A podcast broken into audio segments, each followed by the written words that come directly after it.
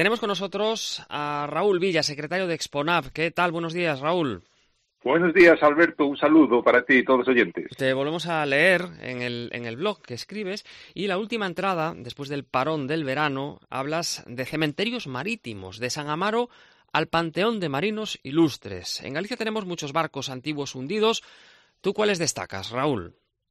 Pues mira, desde hace años ya existen muchos medios informativos, entre ellos, por ejemplo, la prestigiosa revista National Geographic, que nos está destacando que en la costa gallega descansa probablemente la mayor concentración de barcos hundidos del mundo, ¿no? Miles, miles de buques de distintas épocas, distintas procedencias, en concreto, las últimas décadas en Galicia se han descubierto unos 1.600 barcos, eh, según investigaciones que ha llevado a cabo la Armada o el CSIC, de investigación científica, y las universidades de Gales, Lisboa, Southampton y Texas, se estima que puede haber unos 8.000 barcos hundidos en esta zona, por lo cual eh, no, debemos, no debemos haber ni encontrado un 20%, un 20 de, de los buques. Además, eh, las aguas gallegas, ya sabes, por nuestra configuración de la costa, pues son muy conocidas por accidentes que hay por colisiones eh, prácticamente desde que llegó el, buque de a vapor, pues eh, los barcos tenían la posibilidad de acercarse más a la costa, ¿no? recortando las rutas, eh, reduciendo el combustible. Y por destacar, como comentabas, por ejemplo, la zona de Corcubión se han descubierto hasta ocho galeones hundidos del año 1596,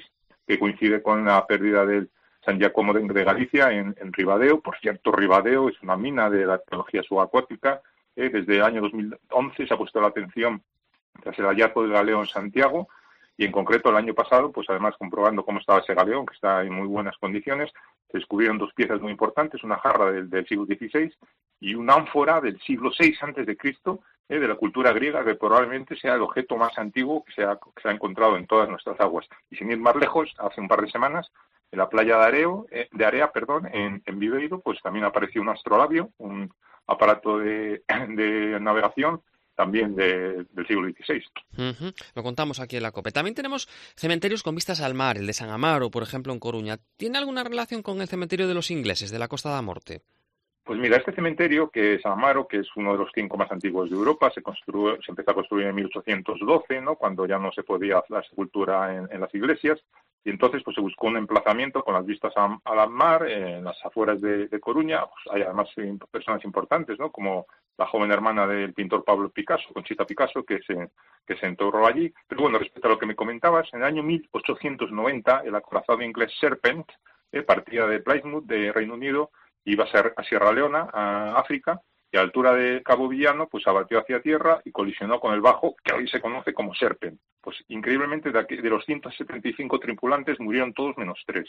Entonces el cura de la zona, pues eh, pidió ayuda al pueblo de Camariñas para que se enterrara a todas las personas en un cementerio que justo el cónsul británico en Galicia había comprado en 1867, eh, lo que hoy se conoce como el cementerio de, los ingleses. Entonces, eh, digamos que hay un área independiente en San Amaro, que es de los ingleses, está ese, hasta ese cónsul ahí enterrado, pero también me gustaría destacar que no son los únicos. También en Villa García hay un emplazamiento donde se hizo otro cementerio de los ingleses, porque los ingleses paraban mucho allí y gastaron mucho dinero, y entonces también allí se les conoce incluso para sus vecinos de los Alnés como los ingleses.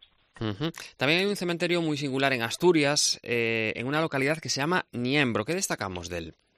Pues sí, es probablemente un enclave precioso, ¿eh? además cuando sube la, la marea y el agua llega hasta las paredes del cementerio y cuando baja se quedan secos, las barcas se quedan incluso varadas y junto a ellos hay una iglesia que, que es Nuestra Señora del Dolores, ambas son como el cementerio del siglo XVIII, ahí atacaban barcos en los cuales llevaban nueces y limones para los puertos franceses, incluso se han grabado películas como una de José Luis García que se llamaba El abuelo, que interpretaba a José Fernando Fernán Gómez. Eh, podemos buscarlo en Google, la verdad es que es impresionante. Y para finalizar, existe un edificio llamado el Panteón de los Marinos Ilustres. ¿Dónde está? Mira, es un edificio neoclásico del siglo XVIII que está en la población naval de San Carlos, ¿eh? Eh, perdón, de San Carlos y de San Fernando, Cádiz, ¿eh? la isla, y allí digamos que desde, por ejemplo, 1854 están los, sepulcros de Jorge Juan Santa Cilia, el célebre Jorge Juan. Hoy en día ese panteón forma parte de la Escuela de Suciedades de la Armada. Hay que decir que respecto a las lápidas, que hay muchas, pero no todas contienen restos mortales, porque en aquella época pues, los marinos se morían y los arrojaban al mar. Pero aún así, en tumbas y mausoleos sí que hay restos mortales. Incluso hay una momia ¿eh? del capitán general Federico Garavina, héroe de Trafalgar, y lo más importante, todos los marinos que están allí tienen que cumplir tres condiciones.